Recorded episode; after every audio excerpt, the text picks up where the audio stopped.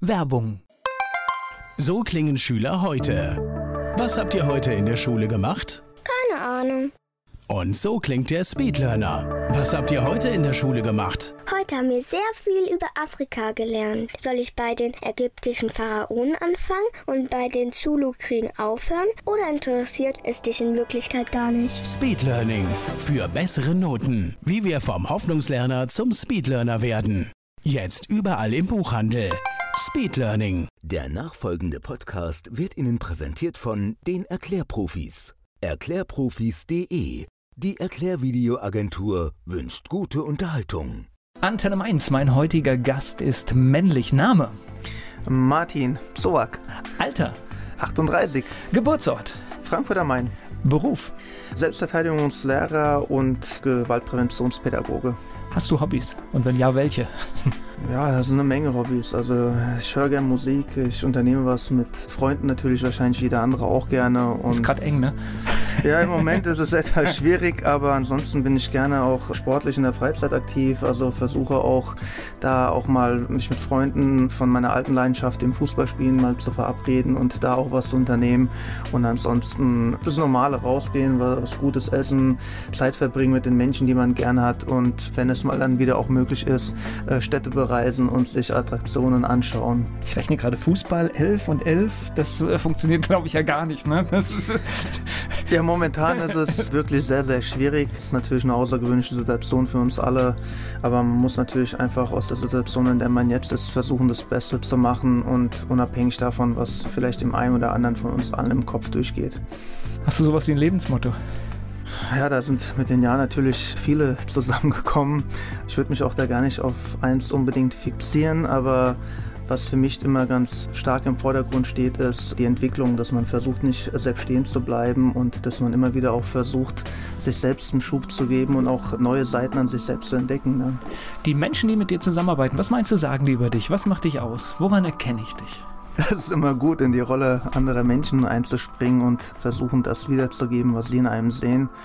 Aber ich würde sagen, auf mich kann man sich verlassen und ich stehe zu meinem Wort und versuche halt die Dinge, die ich mache, zu 100% zu machen. Wenn ich mir nicht sicher bin, dass ich was nicht wirklich 100%ig erledigen kann, versuche ich das auch gar nicht anzufangen. Martin Zowak hier zu Gast bei Antenne Mainz. Gewaltprävention, Kampfsport, das sind die Themen von Martin Zowak. Er ist mein Gast hier bei Antenne Mainz. So, du bist ein echter Frankfurter Bub. Bist du in Frankfurt aufgewachsen oder nur geboren? Ich bin in Frankfurt tatsächlich nur geboren. Ich bin in einem Vorort von Frankfurt, auch wenn er zu Frankfurt dazugehört ist, unter Liederbach, Frankfurt Höchst, doch ein paar Kilometer von dem Stadtkern entfernt. Und ich bin da in Unterliederbach aufgewachsen, bin aber dann mit fünf Jahren nach Hattersam am Main gezogen, wo ich auch bis dato noch verweile. Hattersheim sagt mir was. War ich schon mal, kenne ich Unterliederbach, habe ich gar kein Bild dazu. Erzähl mal, was erlebt man da in der Kindheit? Also in Unterliederbach, da war ich ja noch, sage ich mal, relativ jung, also mit fünf Jahren. Ich da erinnert man sich an das eine oder an das andere. Ich habe da Fußball gespielt. Es war oft mit meinem Bruder, meinem Cousin draußen an einem Spielplatz. Ich habe in der Hans-Böckler-Straße damals gewohnt. Da ist Aber gegenüber. immerhin die Adresse kennst du noch, ne? Ja, die Adresse kenne ich. Die hat sich dann wirklich tatsächlich wieder auch in einer meiner späteren Selbstverteidigungsschulen gespiegelt, was ich so lustig fand, weil meine Selbstverteidigungsschule, die ich in Mainz-Bretzheim habe, war folgerichtig oder ist auch immer noch folgerichtig in der Hans-Böckler-Straße. Also es ist schon ein verrückter Zufall, wie man mal sagen würde, auch wenn ich persönlich nicht an Zufälle unbedingt glaube. Ja, da war der Sportplatz gleich gegenüber vom VfB Unterliederbach.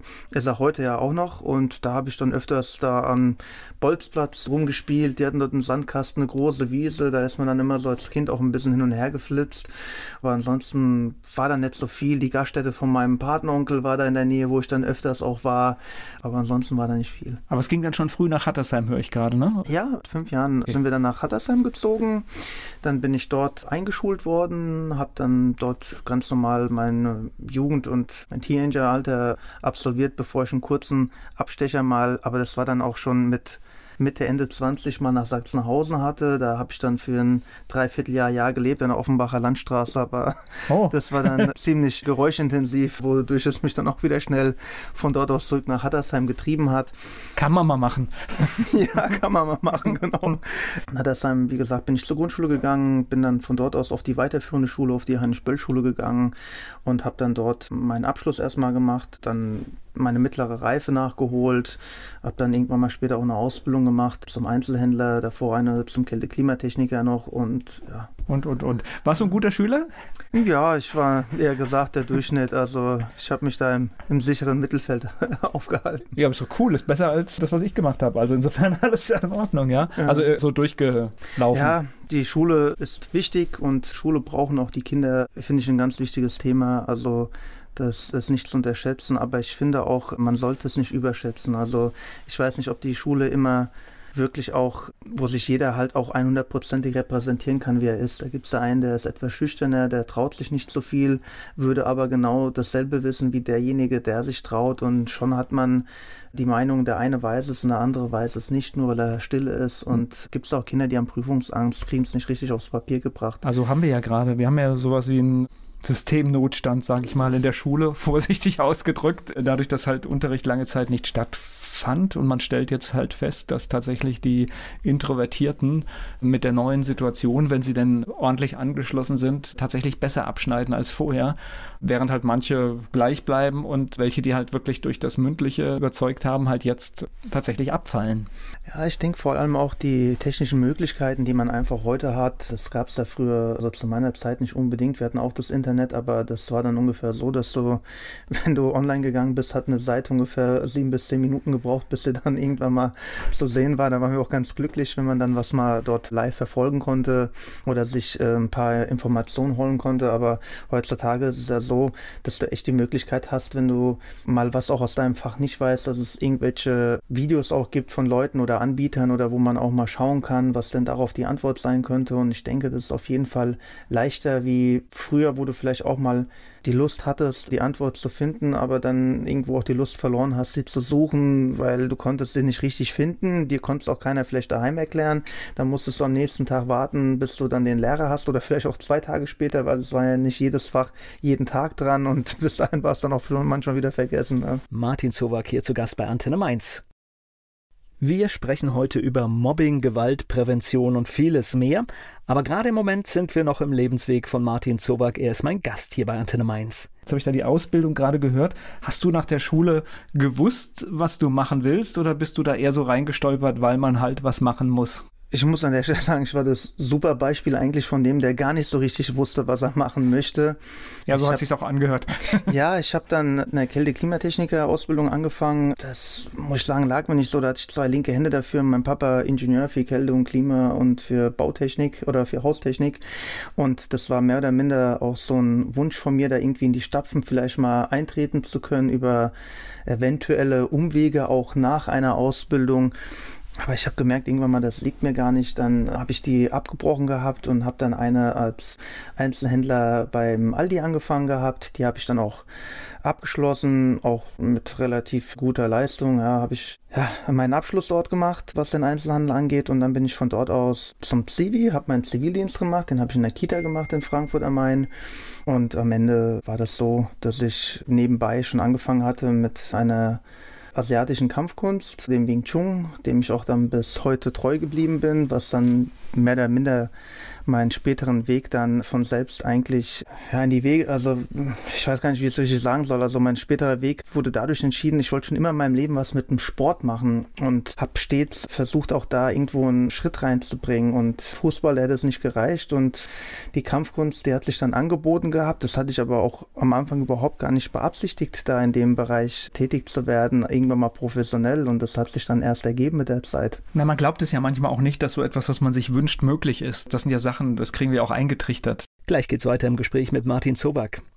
Martin Zowak, mein Gast hier bei Antenne Mainz. Wir sprechen später über das ja leider weit verbreitete Thema Mobbing. Jetzt aber nochmal über deine Ausbildung. Als du gemerkt hast, dass hier mit der Kälte- und Klimatechnik, das wird nicht dein Ding, hast du dann sofort gesagt, nee, zack, ich muss hier aufhören? Oder war das eher ein schwieriger Prozess, sich dann einzugestehen, dass man halt die zwei linken Hände hat? Das, oder war es so offensichtlich? Nein, nein.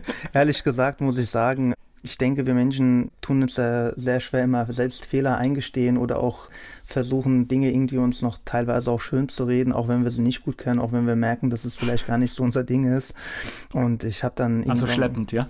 Ich habe das schon ein bisschen hinausgezögert, weil ich doch am Ende die Hoffnung auch hatte, komm, das schließt du noch irgendwie ab, aber ich habe mich echt nicht mehr motivieren können. Für mich war wirklich jeder Morgen eine Qual aufzustehen, um mich zu motivieren, dorthin zu gehen. Und ich habe gefühlt in einer Stunde fünfmal auf die Uhr geguckt und habe mich gefragt, wann diese Stunde um ist, die nächste, man okay. endlich Feierabend Wir brauchen nicht mehr reden. Ich bin komplett bei dir und dann war es auch letztendlich die richtige Entscheidung. Und ich habe irgendwann mal was Tolles gehört, das habe ich mir so abgespeichert. Du hast ein Ding gelernt, was nichts für dich ist und genauso muss man das sehen, ja. Das heißt, weil man macht dann im späteren Leben auch keinen Fehler mehr, wenn man das einmal gemerkt hat, das ist es nicht.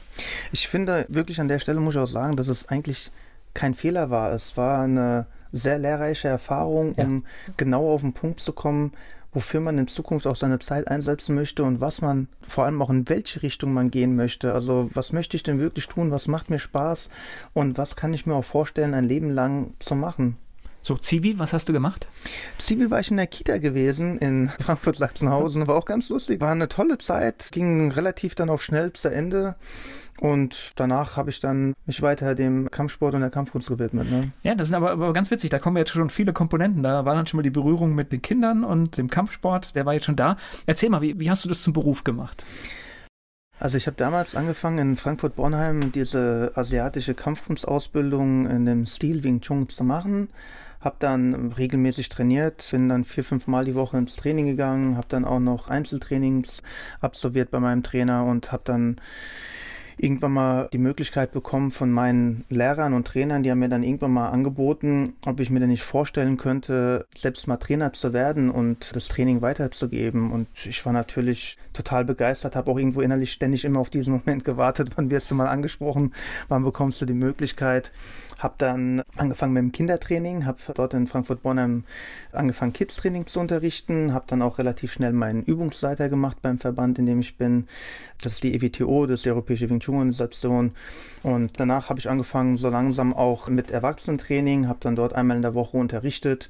Und dann hat sich irgendwann mal die Möglichkeit ergeben, ich meine, es war im Jahr 2005, da konnte der damalige Schulleiter von einem von diesen drei Akademien, die meine Lehrer geleitet haben, nicht mehr weiterleiten. Und da wurde ich angesprochen und gefragt, ob ich mir denn vorstellen könnte, auch eine Schule zu leiten, als Schulleiter dort vor Ort in Hofheim zu fungieren und dort auch mehr oder minder die ganzen Einführungsveranstaltungen für Leute zu machen, die Interesse daran haben, damit die wirklich auch ein komplettes Bild von dem bekommen, was dort eigentlich passiert.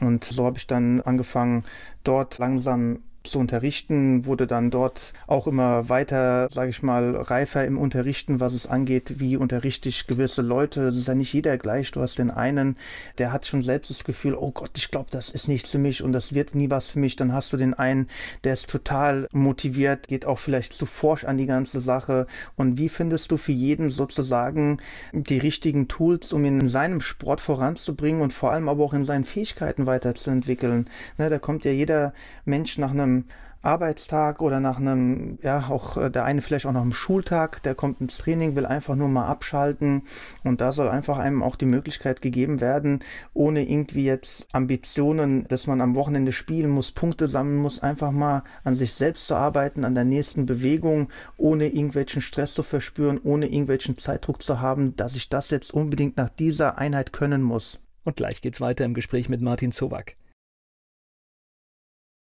Martin Zowak, mein Gast hier bei Antenne Mainz. Eine asiatische Kampfsportart ist Thema. Er betreibt mehrere Schulen mit diesem Thema im Rhein-Main-Gebiet. Martin Zowak ist mein Gast. Erklär mir mal ganz kurz was zu dieser Sportart, weil ich habe gar keine Ahnung. Was muss ich mir darunter vorstellen? Wie sieht das aus? Was kann ich dann, wenn ich das mache? Was bringst du bei? Also am Ende ist es wahrscheinlich wie eine Menge Sportarten. Also eine Sportart erfüllt ja einen immer mit einem gewissen Gefühl von Glück. Ja, also auch man tut Endorphine ausstoßen, wenn man Erfolg in einem Sport hat. Man hat ja auch irgendwo, sage ich mal, eine Art auch Wut manchmal, wenn was nicht klappt. Und im Wing Chun ist es so, es ist eine asiatische Selbstverteidigungskunst. Der Geschichte nach ist sie von einer Frau erfunden worden. Das liegt ungefähr 400 Jahre zurück.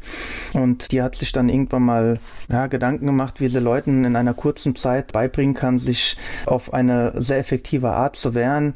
Wenn ich jetzt wirklich zu tief da in diese Geschichte reingehe, das würde dann wahrscheinlich zu lange dauern, das würde den Rahmen sprengen. Der bekannteste Schüler, der mal Wing Chun selbst praktiziert hat, war der Bruce Lee gewesen. Der wird ja den Leuten im, aus meinem Jahrgang und vielleicht auch noch ein bisschen jüngeren Jahrgängen sogar noch was sagen. Ich schon, ja. Ja, so ist das Wing Chun irgendwann mal vom Großmeister Kernspech 76 nach Europa gebracht worden, ist dann hier relativ populär und auch groß geworden. Und am Ende ist es ein Sport, der dazu dient, dass man sowohl was für seinen Körper tut, man lernt sich zu verteidigen, es ist aber auch was, wo ein gesundheitlicher Aspekt ist, man macht viele Bewegungen, die den Körper formen, dass er mobil bis ins hohe Alter bleibt, ohne auf jemand Fremdes angewiesen zu sein. Da gibt es bestimmte Soloformen und die schulen dann den Körper auch schon und bringen ihm Techniken bei, die sowohl dir für die Selbstverteidigung dienen, aber auch die dir helfen, dass du deinen Körper gesund weiter trainierst und nicht Bewegungen machst, die dir vielleicht auch eventuell auf eine gewisse Art einen Schaden zufügen könnten. Ne? So, jetzt hast du schon angedeutet, Hofheim war es, glaube ich, dass du dort etwas mehr machen konntest, oder habe ich das falsch verstanden gerade? Ja, in Hofheim habe ich die Möglichkeit bekommen, da habe ich dann dreimal in der Woche Unterricht gegeben, sowohl im Wing Chun als auch im Qigong. Das sind Parts, die zu dieser dieser Organisation dazugehören. Da gibt es drei Kategorien. Das eine ist das Wing Chun, die waffenlose Selbstverteidigung. Dann ist es das Eskrima drin. Das ist eine philippinische Waffenkunst, die aber auf ähnlichen Prinzipien wie es Wing Chun sich verhält. Und in diesem Sinne wurden dann dort diese philippinische Waffenkunst hinzugefügt und irgendwann mal auch der Gesundheitspart, der von meinem alten Lehrer, dem Roland Liebscherbracht, eingeführt worden ist. Das war das Qigong damals und das war der gesundheitliche Aspekt. Die meisten werden das wahrscheinlich heute unter Liebscher und Bracht kennen. Die Schmerzspezialisten, da gibt es ganz tolle Videos, die vielen Leuten und Menschen auch helfen, die diverse Probleme im Bewegungsapparat haben. Und ich habe damals das Qigong dann dort auch in Hofheim unterrichtet. Gleich geht's weiter im Gespräch mit Martin Zowak. Gerade fiel das Stichwort Waffenkampf. Damit geht es jetzt weiter im Gespräch mit Martin Zowak hier bei Antenne Mainz. Waffenkunst, das heißt, was für Waffen kamen damit ins Spiel? Bei der Waffenkunst ging es erstmal darum, die Menschen sollen natürlich ein Gefühl bekommen, wie läuft ein Waffenkampf ab. Also es ist nicht wie im Film und man schwingt ein Schwert über den Kopf und schreit mit dem Schlachtruf irgendetwas raus und rennt dann übers Feld, sondern es ist erstmal die Kunst, dass man sich eher hinter der Waffe versteckt. Man fängt erstmal mit einem Stock an, später geht es weiter, da kommt Stockmesser, dann kommt auch noch ein Tonfa dazu und da gibt es auch noch Langstock, aber da muss man auch schon ganz lange praktizieren, um dabei zu sein. Wenn du sagst, du hast da an drei Tagen unterrichtet, das ist aber nichts, wovon man schon leben kann, oder? Nee, ich habe dann nebenbei noch ganz normal gearbeitet gehabt. Ich war damals in einer Sicherheitsfirma, habe dann dort meistens auch unter der Woche dann gearbeitet oder am Wochenende, habe dort dann erstmal mein Geld nebenbei verdient und im Jahre 2011 habe ich dann meine erste eigene Schule eröffnet mit meinem Partner, mit, beziehungsweise mit meinem Geschäftspartner und habe dann mit ihm noch zwei weitere Schulen in der Zeit eröffnet. Wo? In Mainz-Bretzenheim und eine in Dreieich-Sprendlingen. Und das heißt, dort fand dann auch an drei oder vier Tagen Unterricht statt? Da fand dann genau an mehreren Tagen Unterricht statt. Wir haben dann beide sowohl in Dreieich, in Mainz, auch in Weilbach unterrichtet, na, haben dort dann die Trainings gemacht, Kindereinheiten für Teenager, für Erwachsene und haben dann dort auch noch Lehrer, die uns tatkräftig unterstützen. Und das macht es überhaupt das Ganze möglich, dass man so einen großen Apparat dann auch aufrechterhält. Ne? Wie kamst du nach Mainz? War das Zufall oder? Ja, wir wollten uns vergrößern damals und haben geguckt, weil in dem Verband, wo wir sind, werden auch Lizenzen vergeben. Es soll auch wirklich jemand davon realistisch leben können. Und so ist es dann, dass wir die Ortslizenz Mainz erworben haben, angefragt haben. Und das war dann möglich für uns in Mainz-Pretzenheim oder Gonsenheim was zu machen. Wir haben uns dann für Mainz-Pretzenheim entschieden, weil wir dort die Räumlichkeiten auch einfach schneller gefunden haben, die zu uns passen, dass man sowas auch dann wirklich professionell machen kann. Und gleich spreche ich weiter mit Martin Zowak. Vor der Corona-Zeit war unter anderem Gewaltprävention für Kinder sein ganz normales Business. Wie läuft denn das im Moment? Also das heißt, wir dürfen uns ja alle nicht sehen, wir dürfen uns nicht treffen und auch der Sport wurde ja weitestgehend lahmgelegt. Das heißt, das hat dich auch frontal getroffen. Ja, uns hat es halt mit voller Wucht getroffen. Wir sind davon zu 100 Prozent getroffen worden. Wir haben aber sofort dann in dem Moment reagiert und haben Online-Programm zusammengestellt, wo die Kinder und Erwachsene und Teenager jeweils dreimal in der Woche trainieren können und somit erstmal online weitermachen können. Das ist so ein bisschen, um, ich sag mal, bei der Stange zu halten. Aber das, also ich sehe, es gibt, es gibt viele Sachen, die können wir online machen. Aber erstens ermüdet es irgendwann auch diese Online-Nummer und irgendwann ist es halt einfach auch vorbei. Dann möchtest du Präsenz haben, dann möchtest du mit deinem Trainer sprechen und dann möchtest du dich vielleicht auch ja mit anderen Kindern wahrscheinlich messen, ja? Bin ich voll bei dir. Nur muss ich wirklich sagen an der Stelle, das wird sehr, sehr gut angenommen bei uns und die Eltern machen sogar teilweise auch mit mit den Kindern. Die animiere ich dann auch in meinem Kindertraining, dass sie dann fleißig gleich mitmachen. Die Erwachsenen. Die machen lieber mit, bevor sie das, bevor es gar nicht funktioniert. Ja, also. ja, aber das ist doch für alle gut. Ich meine, man merkt ja auch gerade jetzt, wo Corona ist, der Bewegungsradius, der ja so oder so schon bei vielen Leuten sehr einseitig ist. Ne? Unsere Tagesabläufe sind sehr routiniert. Man macht immer wieder doch dieselben Bewegungen und dann kommt doch oder die ein oder andere Partie im Körper zu kurz. Und jetzt denke ich, wo Corona ist, merkt man das umso mehr. Man sitzt mehr, man geht ja weniger raus, ne? man seine Kontakte bis auf ein Minimum beschränkt und dann ist so ein sozialer Kontakt unter der Woche ganz gut. Es macht Spaß. Die Kinder powern sich aus. Die Eltern sind zufrieden. Die Erwachsenen sind auch zufrieden. Es gibt sehr viele Übungen, muss ich auch an der Stelle sagen, die man im Solo-Bereich mit einer größeren Achtsamkeit jetzt übt, da man sich bewusst ist, dass das vielleicht das einzige Training an dem Tag ist, was man wirklich ausführen kann, was zumindest dieses Sparta angeht. Und da ist es dann natürlich ganz toll, wenn man dann auch mal schafft, einfach in dem Moment sich auf sich selbst zu konzentrieren, zu sagen, hey, der Fokus setzt ist jetzt wieder auf mich gesetzt umgesetzt. Ich habe zwar im Moment keinen Trainingspartner, aber der Trainer macht die Übung vor. Ich versuche das so gut wie möglich nachzumachen und mache einfach aus der Situation das Beste, was im Moment möglich ist. Naja, und wir sind ja bei der Geschichte, sich zu bewegen, Sport zu machen, rauszugehen. Das sind ja eigentlich alles gesundheitserhaltende Maßnahmen. Umso idiotischer ist es, wenn etwas wie dieses nicht stattfinden kann in diesen Zeiten, wo sich alles um das große Thema Gesundheit dreht. Ja, also das heißt, Vorbeugung definitiv hätte ja auch vielen gut getan. Dann würden sie jetzt nicht zu einer Risikogruppe gehören. Ja, definitiv. Ich meine, es wird ja gesagt, dass Corona über den Kontakt übertragen wird. Wir sind halt ein Kontaktsport, der natürlich auf ganz engem Kontakt und auch mit Körperkontakt in der Regel nur funktioniert. Kontaktsport ohne Kontakt zu machen ist ungefähr so, als ob man ein Fußballspiel jetzt im Moment versuchen würde, ohne den Ball zu spielen. Also mir ging es jetzt gar nicht so sehr, also dass das ein Problem ist in Zeiten von Corona mit dem Kontakt, das ist für mich jetzt gar nicht die Frage, sondern es geht ja um den Sport an sich und dass ich etwas mache für meinen Körper. Das kann ja nicht schlecht sein und das kann auch in Corona-Zeiten nicht schlecht sein. Definitiv definitiv nicht. Nee, da bin ich voll bei dir. Also ich finde, die Leute sollten ruhig ihren Sport weiter nachgehen und zumindest sich dann zwei, drei Mal in der Woche die Zeit nehmen, die sich selbst blocken, wo sie dann entweder joggen gehen, inwiefern das dann möglich ist, oder zu Hause auch Körpereinheitsübungen machen für die Bauchmuskulatur, für den Rücken, für die Beine und vor allem auch, was ich jedem nur an die Hand legen kann, man ist so oder so sehr kurz in vielen Bereichen, dass man doch versucht, den einen oder anderen Bereich rauszudehnen und dass man da auch mal online schaut, da gibt es ganz tolle Angebote und Möglichkeiten, wo die Leute einfach auch ein bisschen was für die Beweglichkeit des Körpers einfach tun können. Gleich geht's weiter im Gespräch mit Martin Zowak. Martin Zowak beschäftigt sich mit Mobbing, betreibt Sportschulen, die momentan geschlossen sind und er ist hier zu Gast bei Antenne Mainz. Was bedeutet das denn für dich jetzt als Unternehmer, dass du das gerade nicht so machen kannst, wie du es machen möchtest? Ja, also wir, wir würden am liebsten gleich heute wieder zurück in die Schule gehen, ne? aber es bringt ja nichts, wenn dann wieder alles schnell hochstellen würde. Für uns ist es natürlich sehr bitter, weil wir natürlich Leidenschaftler sind. Wir hängen alle an unserem Sport und unser Hobby, was auch unser Beruf geworden ist. Wir geben das mit Leidenschaft weiter und für uns ist es natürlich schwierig. Wir sitzen auf heißen Kohlen und warten, dass es losgeht logischerweise wie bei allen, Kosten laufen weiter und Einnahmen fehlen. Ja, das ist halt ein Thema, wo es bestimmt bei jedem im Moment hakt.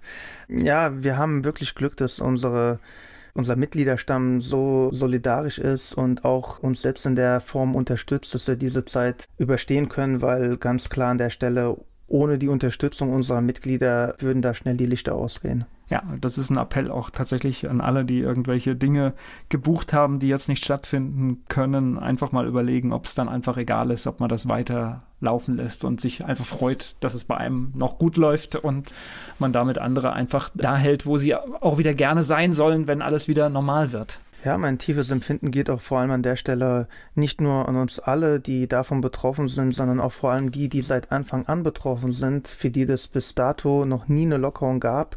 Und das sind alle Konzertveranstalter, Schauspieler, Darsteller, die ja einfach für die Kultur und für unsere Freizeit auch immer nicht nur an Unterhaltung da sind, sondern auch einfach einen Mehrwert da bieten, weil es so tolle Abende gibt, an die man sich gerne zurückerinnert, ob das ein Konzert ist, ob das eine Theateraufführung ist, ob das ein Schauspiel ist. Es ist nicht wichtig, sondern es ist einfach eine Sache, die uns allen in der Zeit fehlt. Ich wünsche mir einfach nur mal wieder normal auch ins Kino allein gehen zu können. Und das ist ja schon ein sehr schwerer Akt geworden. Ne? Ja, und vor allen Dingen, also ich sag mal jetzt, ein modernes Kino stellt letztendlich die gleiche Gefahr dar wie ein Flugzeug und du siehst die Flugzeuge fliegen, ja. Also insofern ist es, ist es schwer zu verstehen, was da, aber gut, ich glaube, das kriegen wir, das kriegen wir heute nicht alles rein. Es sind, sind viele Dinge. Und Kunst ist natürlich besonders problematisch, weil, also erstens waren es die ersten, die weg waren und es sind auch diejenigen, die sehr lange vergessen worden sind und bis heute eigentlich noch nicht richtig geholfen wurde. Also schon, schon, schon dramatisch, ja. Das ist, also das heißt, du, du wartest im Prinzip auf den Moment, dass es wieder normal losgeht. Hast du denn Kontakt zu den Schülerinnen und Schülern über diese digitalen Geschichten oder? Ja, durch das Online-Training Training, was wir per Zoom machen, sehe ich natürlich die Kinder dann regelmäßig einmal in der Woche. In den anderen zwei Tagen einmal macht das mein Geschäftspartner und noch einer von unseren Trainern. Dadurch bleibt der soziale Kontakt erhalten. Die freuen sich auch mal riesig, wenn sie einen sehen und stellen auch manchmal noch Fragen. Und manchmal fragen sie auch, wann geht es denn wieder los und wann dürfen wir wieder. Es ist halt auch natürlich blöd, weil ich muss sagen, ehrlich, ich sehe mich auch irgendwo an, der, an dem Punkt, wo ich eigentlich die Leute nicht mehr vertrösten möchte, ständig mit einer neuen Hoffnung oder mit einem neuen Datum, wo es eventuell wieder losgehen könnte, weil im Moment ist es ja einfach unabsehbar, wann es denn weitergeht, wie es weitergeht. Naja, und vor allem für Kinder ist ja, was weiß ich, Schule, Sport, das sind ja alles auch so feste Punkte und zum Teil halt auch oft Vertrauenspersonen außerhalb des Elternhauses, ja. Und wenn sowas auch wegfällt, auch das, glaube ich, ist noch nicht so richtig bedacht. Es ist nicht einfach, wir machen Lock Lockdown und alle bleiben schön zu Hause, das hat ganz viele soziale Probleme mit sich. Also Dinge, die man vorher, die du vielleicht mitbekommen hast bei einer Veränderung eines Kindes, bekommt jetzt keiner mehr mit. Ja, ich muss auch sagen, ich habe oder mache auch immer sehr viele Prävention noch in Schulen, in Kitas vor Ort, auch als Entwicklungsförderung. Das ist ein Programm, was ich geschrieben habe vor fünf Jahren, das heißt handlungsfähig, selbstbewusst und stark. Ich habe vor fünf Jahren meinen Pädagogen im Bereich der Gewaltprävention gemacht und habe da eigentlich auch im Moment keinen Kontakt oder habe langsam wieder erst Kontakt bekommen mit Schulen, die anfragen, wie das dann aussieht, ob sowas denn überhaupt möglich wäre, dass man sowas dieses Jahr noch in Angriff nimmt, so ein Anti-Mobbing-Kurs zu machen, eine Entwicklungsförderung, eine Hilfe für die Kitas, damit die Kinder, die haben ja sehr viele Fragen. Jetzt sind sie in der Vorschulgruppe dort und bald kommen sie in die Schule, da sind sie wieder die ganz Kleinen. Und das ist ein Programm, was sich so eigentlich gegen die Dinge vorbereiten soll, die eventuell auf dem Schulhof passieren könnten, die vielleicht auch bei einer Meinungsverschiedenheit mal passieren könnten, die eventuell aber auch auf dem Schulhof oder auf dem Schulheimweg passieren könnten, dass mich jemand Fremdes anspricht plötzlich und mich nach einem Weg Weg fragt und wie verhalte ich mich dort. Und man meint ja oft, das wäre vielen Kindern bereits schon klar, doch reagieren die oft sehr verängstigt und verschüchtert, weil sie erstmal nicht wissen, was sie überhaupt machen sollen jetzt in dem Moment. Und ich finde gerade dort natürlich, dass mit diesen Programmen, die dort sonst gemacht werden, also oder die ich mache und auch viele andere Kollegen, die bundesweit irgendwo unterwegs sind und was an Schulen, an Kitas machen, dass alleine auch so eine Veranstaltung nur für die Kids schon wieder ein Highlight wäre oder auch eine Bereicherung und das ist wahrscheinlich erstmal auf absehbarer Zeit nicht durchzuführen. Naja, und vor allen Dingen, ich sag mal, wenn du selbstbewusste, starke Kinder haben möchtest, sind solche Veranstaltungen natürlich auch wichtig, ne? um einfach zu zeigen, wo sind Grenzen. Und wenn sich jemand nicht wehren kann, ist es natürlich hilfreich, wenn er erfährt, wie er sich wehren kann. Absolut. Also in dem Programm geht es auch um Empathie, Achtsamkeit, Handlungsfähigkeit, Körpersprache, also um die Säulen auch, die uns immer wieder im Leben widerfahren. Die Achtsamkeit ist allgegenwärtig, die brauchen wir, ob das im Straßenverkehr ist, ob das ist, wenn ich einen Film schaue oder mich mit jemandem unterhalte, was auch immer. Ich muss den Moment mitkriegen, wenn es passiert. Dann brauche ich die Handlungsfähigkeit, um auch nicht nur merken, dass was passiert, sondern ich muss auch in dem Moment handeln können. Ich muss was unternehmen können. Wie tue ich auch angemessen handeln? Man kann ja handeln und man kann handeln. Ja? Und dann geht es natürlich auch um Empathie, dass man sich in andere Menschen lernt reinzufühlen. Da hat jemand jetzt eine schlechte Note geschrieben, muss ich jetzt noch mehr extra auf ihm draufhauen? Oder ist es nicht vielleicht viel besser, wenn ich ihm eine Stütze bin und ihm auf die Schulter klopfe und sage, du, das nächste Mal wird es einfach besser? Und dann geht es natürlich auch um die Körpersprache. So wie wir letzten Endes überall auftreten, so werden wir wahrgenommen. Als sympathische, unsympathische Person, als selbstbewusst, als ängstlich. Ja, genau. Also du kannst alleine durch falsche Körpersprache auch Dinge anziehen, die du gar nicht haben möchtest, ne?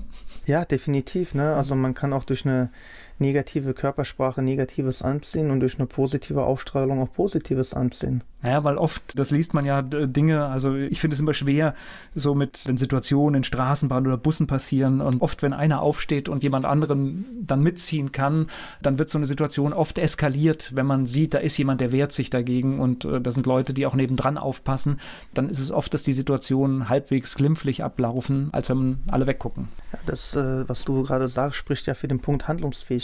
Man muss ins Handeln kommen und man muss aktiv werden, zu hoffen, dass die Situation von selbst vorbeigeht oder dass jemand jetzt kommt und mir hilft. Und Zivilcourage an der Stelle, die ist auch oft leider sehr niedrig. Das ist sehr vage, auf so eine Hilfe zu warten. Deswegen ist es doch gut, wenn man sich nicht auf andere verlässt. Wer sich oft auf andere verlässt, ist auch verlassen. Man sollte in erster Linie sich auf sich selbst verlassen können. Ist da noch jemand, auf den ich mich zusätzlich verlassen kann, dann ist es nochmal einfach nur eine Stärkung in der Position, in der ich mich dann befinde. Und halt, wenn andere Menschen da sind in einer gefährlichen oder kniffligen Situation, diese ansprechen, ne? Das heißt, sie mit reinholen, ja? Ja, also wenn man sich unsicher ist oder man Angst hat oder es auch in der Bahn ist, andere Leute aktivieren, Passanten. Hier, helfen Sie mir mal. Stopp jetzt, hören Sie mal auf, was soll das denn? Lassen Sie mich in Ruhe. Und klar, so Worte können auch einen animieren dazu, dass man erst recht weitermacht. Aber es ist besser, aktiv zu werden und erstmal zu zeigen, hier, fassen Sie mich nicht an, stopp, lassen Sie mich in Ruhe. Ja, helfen Sie mir mal. Hier, der Mann belästigt mich oder die Frau belästigt mich. Das ist ja eher selten der Fall, ne, dass eine Frau jemanden belästigt. Aber in dem Sinne, ja, ist ganz wichtig, dass man einfach aktiv wird und ins Handeln kommt, weil sonst wird es echt schwierig, die Situation zu kontrollieren. Und das fängt ja schon so bei Kleinigkeiten an, dass wir es eigentlich verlernt haben, so lautstark zu sein, weil da musst ja laut werden. Das heißt, du musst ja über deine normale Grenze, über deine Sprache normal hinausgehen. Und das haben wir eigentlich fast alle verlernt. Ne? Das ist, mhm. weil wir sind ja eh immer leise und man verhält sich ruhig und zumindest die meisten. Ja, ich denke, das hat auch ein bisschen mit dem Schamgefühl zu tun. Ne? Man soll nicht so rumschreien, hört man immer, wenn man klein ist, ne? oder der Lauteste sein, um die ganze Aufmerksamkeit auf sich zu ziehen. Aber am Ende, wenn man in so einer Situation laut wird, das beschämt auch vielleicht den anderen in dem Moment. Der ist dann auch vielleicht perplex, weil er damit gar nicht gerechnet hat. Und vielleicht lässt es dazu, denjenigen führen, von der Situation abzulassen. Kann auch sein, dass es einen motiviert, erst recht jetzt auf einen zuzugehen. Aber wenn man die Stimme auch erhebt, dann zeigt man auch schon, man verlässt den Staat. Die Position des Opfers wird verlassen und man tut sich selbst stärken und in die Position eher eines Gegners bringen. Das heißt nicht als Gegner, dass man jetzt irgendwie einen Kampf gewinnen muss oder sonst was. Es geht einfach darum, dass man demjenigen erstmal zeigt, du hör mal zu, es ist völlig egal, aber ich werde mich wehren. Und oft reicht es ja, wenn jemand anderes das mitbekommt und dann tatsächlich einfach auch schon Polizei ruft, wäre ja in einem, in einem schlimmsten Fall auch schon das Richtige in die Wege geleitet. Auf jeden Fall. Und wehren heißt auch hier an der Stelle noch immer nicht gleich körperlich. Das muss nicht körperlich sofort werden, sondern da geht es einfach, dass man aktiv wird und sich generell erstmal anfängt, mental und verbal zu wehren, dass man sich in die Position bringt, dass man ins Handeln kommt. Und ich habe das jetzt so oft schon wiederholt, das Handeln macht immer wieder die Schleife zurück, weil ich merke oft, wenn ich mit Leuten spreche, denen so Situationen passiert sind,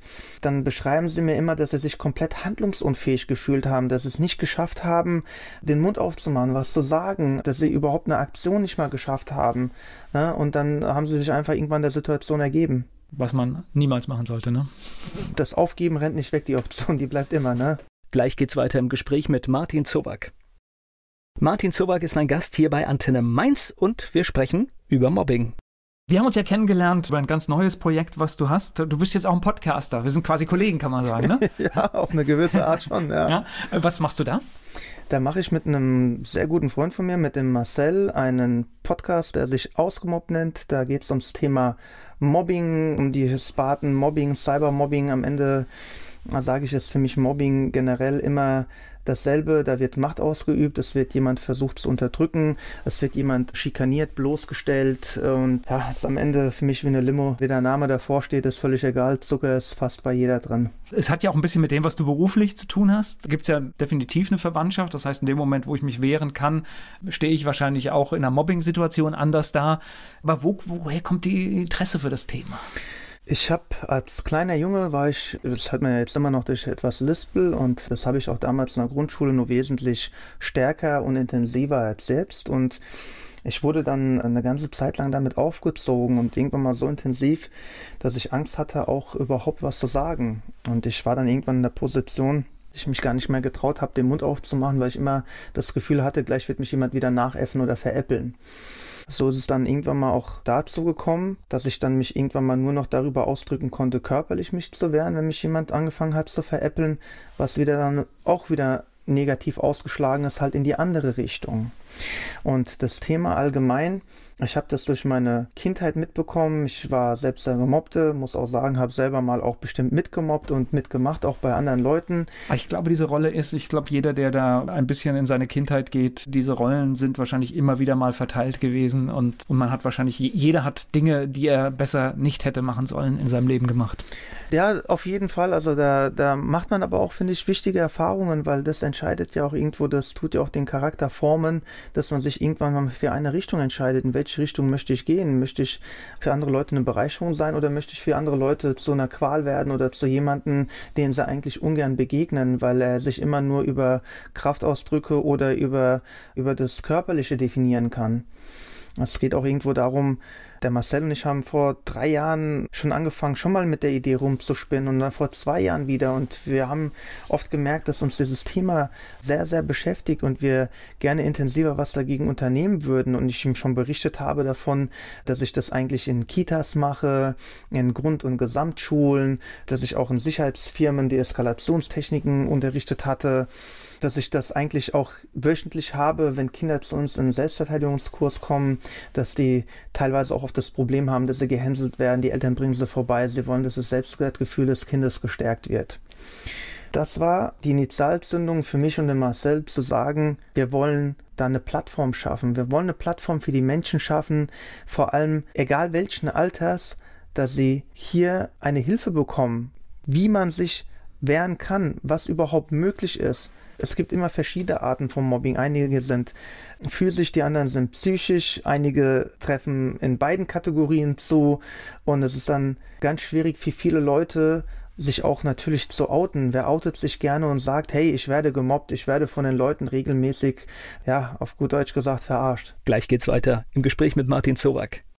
Martin Zowak beschäftigt sich heute mit Mobbing. Er selbst war in der Kindheit auch ein Opfer von Mobbing. Er ist mein Gast hier bei Antenne Mainz. Du hast jetzt gerade deine Geschichte angebracht und das ist jetzt einfach so, den hast du, mit dem musst du leben. Und das ist ja tatsächlich noch nicht mal was Körperliches, sondern da hat jemand ein, ein Wesensmerkmal von dir ins Lächerliche gezogen. Ja, da bin ich auch ein bisschen selber dran schuld, Volker. Ich war als kleines Kind sehr wild, muss ich sagen. Okay. Ich bin dann immer auch durch die Wohnung gerannt und ich kann mich noch ganz gut daran erinnern, das ist eine von den wenigen Erinnerungen, die ich an Unterliederbach habe, auch wenn sie nicht jetzt die positivste ist, die ich jetzt zu berichten habe. Ich bin damals vom Flur aus ins Wohnzimmer gerannt, bin auf den Knien immer wieder gerutscht. Vielleicht habe ich das in irgendeinem Fußballspiel gesehen, da habe ich immer wieder Anlauf genommen. Meine Mutter, die hat sich damals gerade fertig gemacht, um auf die Arbeit zu gehen und wie ich gerutscht bin auf den Knien, bin ich dann ein bisschen zu weit gerutscht. Da war dann der Marmortisch mit der scharfen Kante. Da bin ich dann mit meiner Oberlippe dran gestoßen und die hat sich dann so leicht in zwei Teile geteilt an der Stelle. Die musste dann wieder in höchst zusammengeflickt werden. Das haben sie auch ganz gut hinbekommen. Aber seitdem habe ich dann auch wie ein Taubheitsempfinden an der Lippe ganz leicht, was, sage ich mal, das Lispeln begünstigt. Okay, aber es ist äh, trotzdem nichts gerechtfertigt, dass man damit dann irgendwie sein ganzes Leben lang aufgezogen wird. Ja, das ist ja, sage ich mal, ein misslicher Moment im Leben. Du hast jetzt gesagt, du hast dich körperlich dann gewehrt, weil das war dann deine Option, um das fertig, um damit fertig zu werden. Ja, das war meine einzige Art, um mich damals ausdrücken zu können, dass ich das nicht möchte. Und dann habe ich natürlich versucht, demjenigen, der das macht, einen auf die Mütze zu hauen. Da hat es mal geklappt, dann hat es mal nicht geklappt. Da habe ich noch einen auf die Mütze bekommen und dann lernt man irgendwann mal auch, aber mit der Situation umzugehen. Das ist halt vielen Menschen im Kindesalter sehr schwierig. Ich merke das auch an anderen Kindern, die ich jetzt auch schon in Anti-Mobbing-Kursen hatte, sich zu definieren, weil dann lachen andere Kinder mit und die animieren natürlich andere auch noch mitzumachen und dann fühlt man sich natürlich sehr blöd und sehr doof in so einer Situation. Dann hat man eigentlich auch gar keine Lust mehr und dann ist irgendwann mal nur noch der Fluchtgedanke da. Ja, aber der Fluchtgedanke ist ja noch ein guter. Es könnte ja viel schlimmer werden. Ja, definitiv. Also es gibt auch Kinder, die verlieren dann komplett die Beherrschung und fangen an, mit irgendwelchen Gegenständen wild um sich herumzuschlagen. Ich meine, das ist auch da nicht eine Seltenheit, ne? dass sie dann anfangen, sich ein Lineal zu nehmen, was dann aus Alu ist oder ein Regenschirm oder sonst was und nach anderen Kindern zu hauen oder versuchen denen dann wirklich ernsthaften Schaden zuzufügen, weil sie sich aber auch in dem Moment selbst gekränkt fühlen. Es gibt keine Rechtfertigung, dass man andere Leute verletzt, weil die jemanden jetzt hänsen. Doch das Hänsen ist genauso eine Verletzung, die sich auch niemand wünscht und naja. das ist halt äh, sehr schwierig. Ne? Ich, ich hatte jetzt gerade sogar noch andersrum gedacht. Das heißt, wenn jemand so verletzt ist, dass er vielleicht auch sagt, ich will das Leben hier so nicht mehr. Auch das ist eine Gefahr, die bei sowas besteht und das sollte, glaube ich, jeder, der Mobbing oder das Gefühl hat, Mobbing zu betreiben, sich genau überlegen, was er da tut. Ja, ja, ja, sehr wichtig. Also das ist auch Marcel auch sein ja, tägliches Brot. Der begibt sich an den schaurig oder der begibt sich Tag für Tag an die schaurigsten Plätze, wo die schlimmsten Sachen passieren als Tatortreiniger. Ne? Und wenn ich da schon die eine oder andere Geschichte mit ihm ausgetauft habe, wozu das Mobbing geführt hat, hätte nicht sein müssen. Es ist leider so, vielleicht ist es auch für andere Leute der Weckruf, hört endlich mal auf damit. Es bedarf keines Mobbings, doch das Mobbing wird es irgendwo immer geben. Es wird immer wieder Leute geben, die sich auf eine gewisse Art und auf anderen Kosten profilieren wollen und auf andere Kosten sich auch gerne lustig machen, die gut austeilen können, selber aber wenig einstecken können. Der Grad dort ist dann auch wieder sehr schmal. Der eine versteht den Spaß, der andere nicht. Beim einen sagen sie, der ist überempfindlich, der andere, der hält zu viel aus. Wo ist da die gesunde Mitte? Ich denke, solange jemand also damit leben kann, diese Bürde tragen kann und das gar nicht auch als Bürde sieht, sondern sagt eher, hey, ja gut, der veräppelt mich, dann werfe ich einen Spruch zurück an den Kopf und wenn er dann sagt, ey, wenn du nochmal was sagst, dann kriegst du was auf die Mütze, dann lache ich ein bisschen und geh weg. Brauchst die aber einen gewissen Selbst Selbstwert, Richtig, um das zu können, ja? diese Person gibt es. Es gibt die Person, die sagt, du, das ist mir völlig egal, was die alle erzählen. Und dann gibt's die, die hören von irgendjemanden und das ist dann meistens aber im pubertären Alter, muss ich sagen, das beginnt dann so ab zwölf. Ab da fangen dann auch die meisten Kinder an, die da so extrem gemobbt werden, denke ich mal, mit diesen Gedanken zu spielen, dass sie nicht mehr leben möchten und dann das zum Ausdruck bringen, indem sie sich dann eventuell auch ritzen oder sich selber Leid zuführen. Und das geht dann manchmal bis zu dem Extrem hin, dass sie keinen anderen Ausweg mehr sehen, diesen Schmerz aus dem Weg zu gehen, als das Ganze zu beenden. Gleich geht's weiter im Gespräch mit Martin Zowak. Martin Zowak ist mein Gast hier bei Antenne Mainz. Ich spreche mit ihm über das Thema Mobbing. In eurem Podcast, da gibt es die Möglichkeit, dass sich auch Menschen, die ein Mobbing-Problem haben, die gemobbt werden, an euch wenden und ihr gebt dann auch, ich sag mal, so eine pragmatische Hilfe, so wie ihr das Problem lösen würdet, was manchmal halt, sage ich mal, auch sehr eigen ist, weil ihr wirklich so darüber sprecht, wie ihr es machen würdet. Ja, es ist schwierig, jemandem was zu erklären, wie ich es machen würde, wenn ich es gar nicht so machen würde. Also versuche ich da genauso wie der Marcel in dem Podcast nicht die Gedanken vieler Menschen zu treffen, sondern wir versuchen wirklich eine Hilfestellung zu geben. Raus aus der Nummer, ne? Genau, raus aus der Mobbingvolle, rein ins Leben heißt unser Motto dort.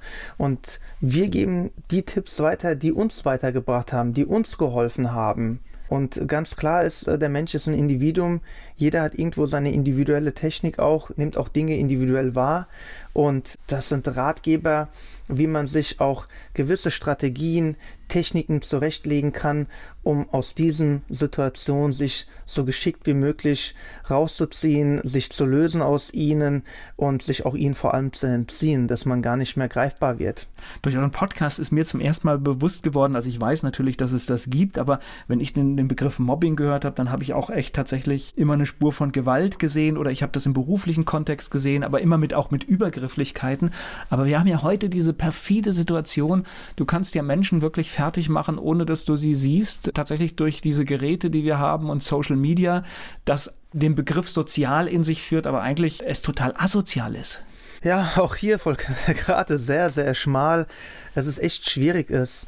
Es gibt viele tolle Geschichten, wo Leute Freunde gefunden haben, die sie jahrzehntelang vielleicht nicht mehr gesehen haben über, über Facebook oder über irgendwelche anderen Social Media Kanäle, auf denen man jetzt mittlerweile ja den halben Tag fast verbringt in manchen in seinem Leben. Ne? Definitiv zu viel Zeit, lieber im richtigen Leben.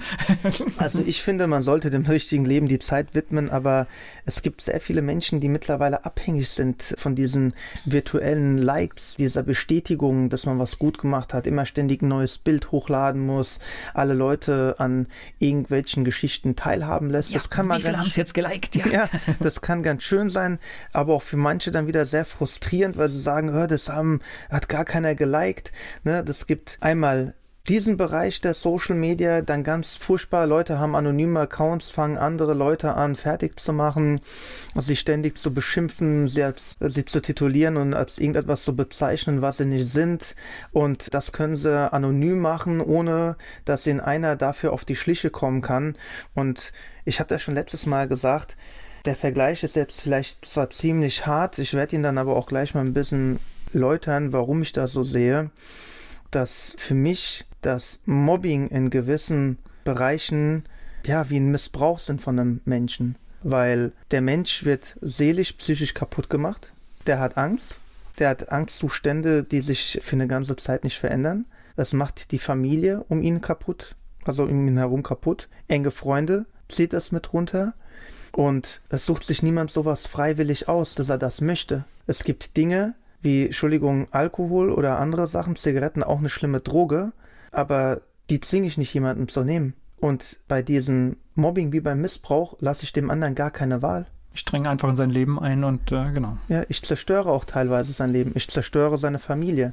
Und ich mache das bewusst in dem Moment. Und für das Mobbing ist zumindest in meinen Augen, und ich würde sagen, ich bin jetzt auch schon über ein Jahrzehnt an der Front und mache das, dass ich merke, dass es dort noch viel zu lasche Gesetze oder auch meines Erachtens Strafen gibt, über die sich die Leute mal bewusst werden müssen, dass sie, wenn sie sowas machen, auch mit Konsequenzen leben müssen ne, und rechnen auch müssen vor allem. Das ist brutal, was da abgeht. Und wenn die Leute denken, ach ja, komm, der soll sich nicht so anstellen, das war doch nur ein Scherz. Ja, was für mich ein Spaß ist, ist für dich kein Spaß. Was für dich ein Spaß ist, ist für mich kein Spaß. Wer hat nun recht von uns beiden? Für dich ist der Weltuntergang, wenn ich einen Kugelschreiber auf den Boden fallen lasse. Für mich ist es Babykram. Für dich ist mir durch die Haare zu gehen Babykram. Für mich ist es der Weltuntergang. Wer hat jetzt recht? Wer stellt sich an? Auch hier, das ist immer wieder individuell zu betrachten und man soll einfach bei den Leuten nicht in ihre persönliche und Privatsphäre eindringen und glauben, dass das ganz normal ist und dass das auch keine Konsequenzen mit sich führt. Zum Glück gibt es jetzt so, so, auch ein paar Initiativen, wo tatsächlich dieses, zumindest dieses Hate Speed auch äh, tatsächlich verfolgt wird. Also das Land Nordrhein-Westfalen ist da ganz vorne mit dabei. Das heißt, wenn dort jemand, muss er aber mit Klarnamen machen, Dinge sagt, die man auch im echten Leben nicht sagen sollte und darf, dann droht ihm, wenn das entdeckt wird und angezeigt wird, tatsächlich auch ein Strafverfahren. Und ich finde auch genau da müssen wir hin, weil es kann nicht sein, dass man in dem Bereich irgendetwas machen darf, was man im normalen Leben nicht machen darf. Ich habe letztens eine Studie gesehen, die hat mich dann irgendwo bekräftigt, dass es so häufig am Tage passiert. Aber wenn ich dir jetzt kurz die Frage stellen darf, was, was schätzt du denn, wie viele Kinder so am Tag Opfer von Mobbing werden? Alleine von meiner Wahrnehmung, dass jede Schule sagt, was weiß ich, wir sind die Schule mit Respekt, wir machen das nicht, wir machen das. Allein, dass diese Regeln aufgestellt werden, beschäftigt mich so sehr, weil es dadurch notwendig ist und wahrscheinlich ist es eine ganz furchtbare Zahl, ich weiß es nicht. Es ist aber, es ist eine hohe Zahl. Circa eine halbe Million täglich. Gleich geht's weiter im Gespräch mit Martin Zowak. Martin Zowak war heute mein Gast hier bei Antenne Mainz. So, wer jetzt vielleicht ein Problem mit Mobbing hat und Kontakt zu euch in dem Podcast aufnehmen will oder vielleicht auch sich für den Kampfsport interessiert, wie, wie findet man dich denn? In den Schulen vor Ort. Also wenn es mal wieder möglich ist. Ja, wenn es wieder möglich ist. Das heißt, ich sag mal, wenn das jetzt auch irgendjemand gehört hat und er sagt, das wäre was für, für unsere Schule, dann kann man mit dir reden und dann wird irgendwas vereinbart und dann kannst du kommen. Genau, richtig. Okay. Da am besten, heute wird ja heutzutage fast alles immer gegoogelt ja, und dann einfach mal googeln oder auf meine Webseite gehen, martin-zoak.com. Da kann man mich dann einfach über den Kontaktbutton kontaktieren, einfach sein Anliegen mir mitteilen und ich melde mich dann eigentlich immer recht zügig. Jetzt hast du natürlich auch einen Namen mit einer hohen Herausforderung. Vielleicht, dass wir nochmal ganz, ganz, am besten wir buchstabieren den Nachnamen, wenn jemand wirklich sucht, dass er auch eine Chance hat, dich zu finden. Also Martin, denke ich, wird für jeden noch geläufig sein, dann Minus und jetzt buchstabiere ich mal, das ist Z-O-V-A-K.com. Eigentlich, wenn man es so hört, ganz einfach, aber im ersten Mal, wenn man es hört, weiß man nicht, was man aufschreiben soll. Wo, wo kommt der Name her? Was ist das? Der kommt aus Kroatien, der kommt vom Balkan sozusagen dann. Und ja, also ich habe da auch schon die verrücktesten Schreibweisen gesehen mit C, mit Doppel-W, mit einem C am Ende. Also ja, da gab es alles Mögliche schon. Ja, wir hatten irgendwie, was war es, äh, irgendwie vor kurzem den Spaß, dass es sich anhört wie, wie was, wie, wie ein Herpesmittel oder was war es? Ja, der Marcel hat da, manchmal äh, gibt er mir den Namen Zoviak und das hört sich an wie Zovirax und dann sage ich immer wow. Ausgemobbt heißt euer Podcast, überall da, wo es Podcasts gibt und es gibt auch eine Webseite dazu und ja, und ihr beschäftigt euch halt mit dem Thema Richtig, genau. Also wer auch zum Thema Mobbing mehr möchte, auf ausgemobbt.com findet da ja auch schon mal einzelne Videos, die eventuell einige Ratschläge beinhalten, die schon direkt weiterhelfen können. Ansonsten kann man uns anschreiben. Wir gucken dann, dass wir auch da recht zügig den Kontakt aufnehmen und da kann man uns auch telefonisch erreichen in Zukunft. Da ist eine Menge noch, was folgen wird, was das Thema ausgemobbt und vor allem das Thema Mobbing betrifft. Und die Schule in Mainz, die wird dann irgendwann hoffentlich wieder aufmachen. Ja, das hoffe ich auch. Also so schnell hoffentlich wie möglich, aber nicht nur die in Mainz, auch die in Dreieich, Rendlingen und die in Flörsheim, Weilbacher Main. Das wäre natürlich sensationell gut, wenn das jetzt am besten morgen passieren könnte. Danke für das Gespräch. Sehr gerne. Werbung. So klingen Schüler heute. Was habt ihr heute in der Schule gemacht? Ahnung. Und so klingt der Speedlearner. Was habt ihr heute in der Schule gemacht? Heute haben wir sehr viel über Afrika gelernt. Soll ich bei den ägyptischen Pharaonen anfangen und bei den Zulu-Kriegen aufhören? Oder interessiert es dich in Wirklichkeit gar nicht? Speedlearning. Für bessere Noten. Wie wir vom Hoffnungslerner zum Speedlearner werden. Jetzt überall im Buchhandel. Speedlearning.